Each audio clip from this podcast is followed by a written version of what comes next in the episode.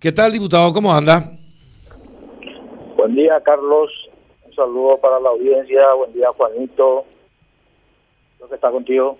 Y Gianluca, sí, sí. Y, Gianluca también. Eh, ¿Cómo anda? Salud.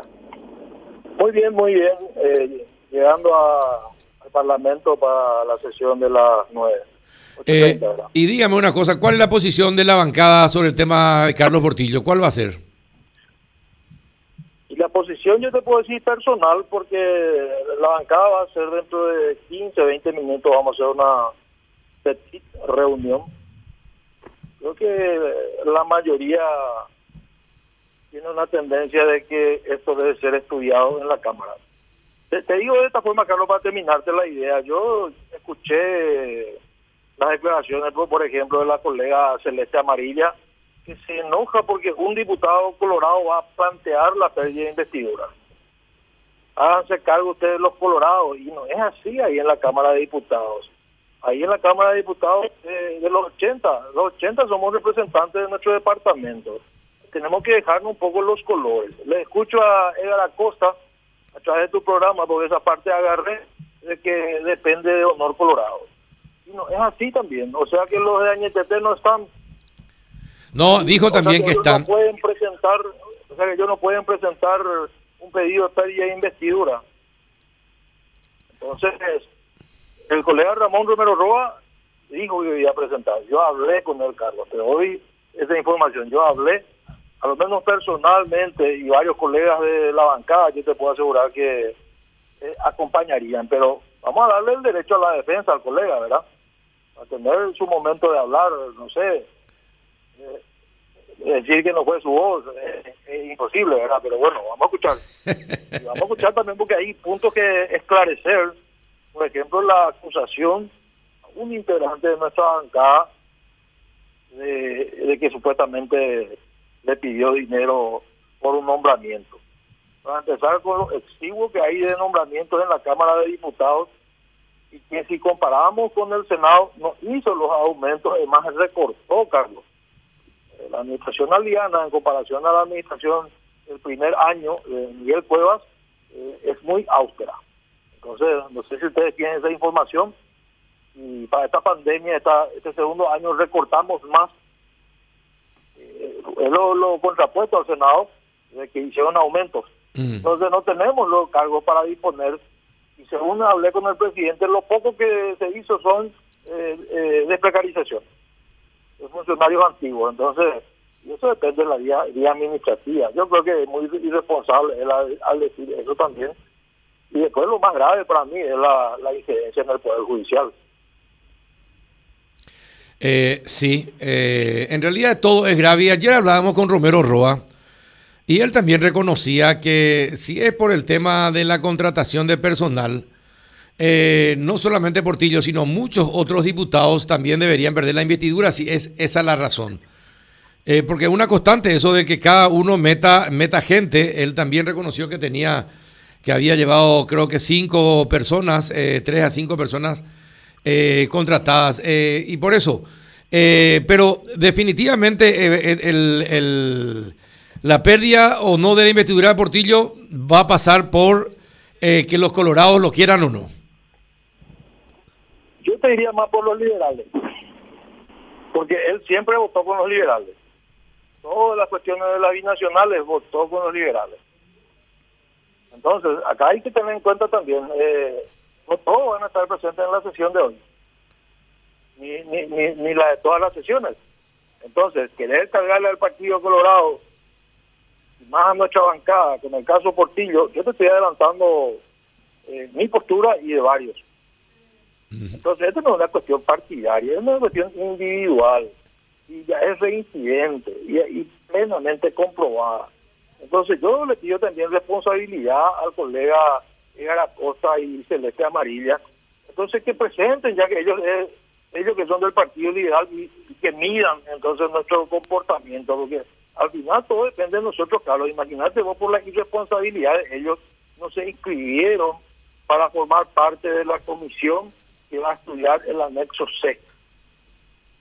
Entonces, se fueron cinco diputados y hablan de copamiento y vos ves de parte del Senado y hay cinco senadores que son de la oposición, disculpame que te mezcle, y, tres que son de Colorado, porque hay mayoría colorada en el Senado.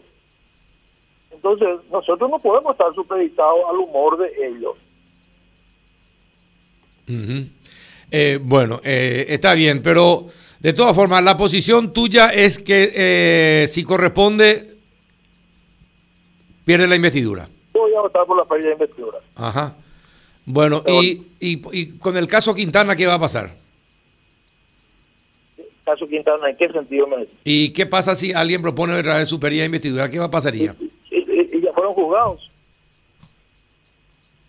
En el caso Portillo, el primer caso ya fue juzgado caso de Ríos fue juzgado y el caso Quintana también.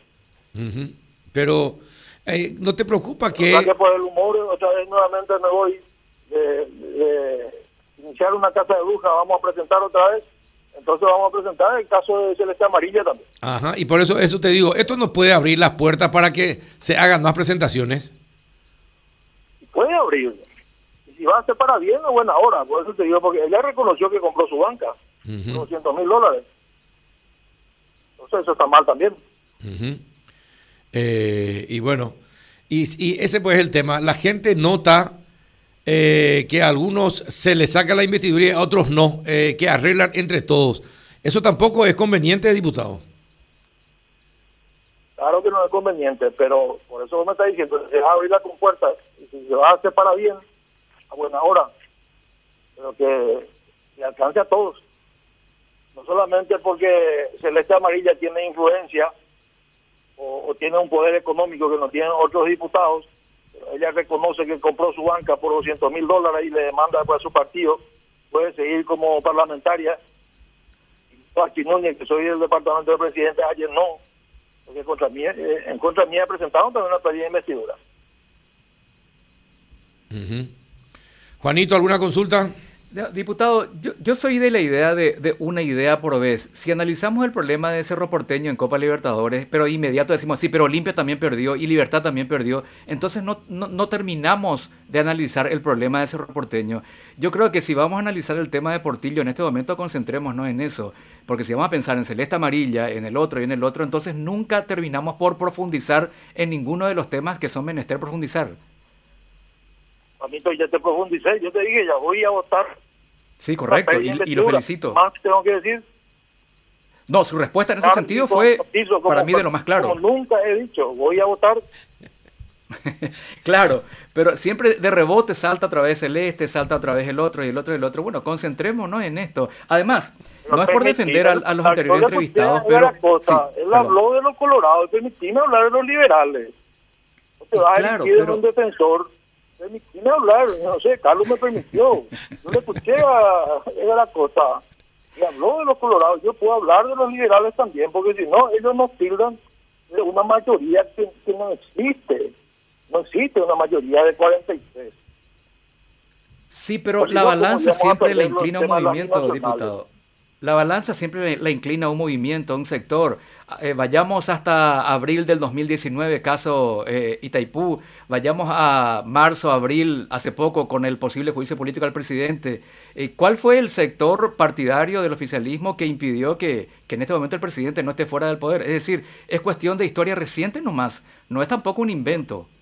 por lo menos así lo veo yo. El juicio político con una pérdida de investidura.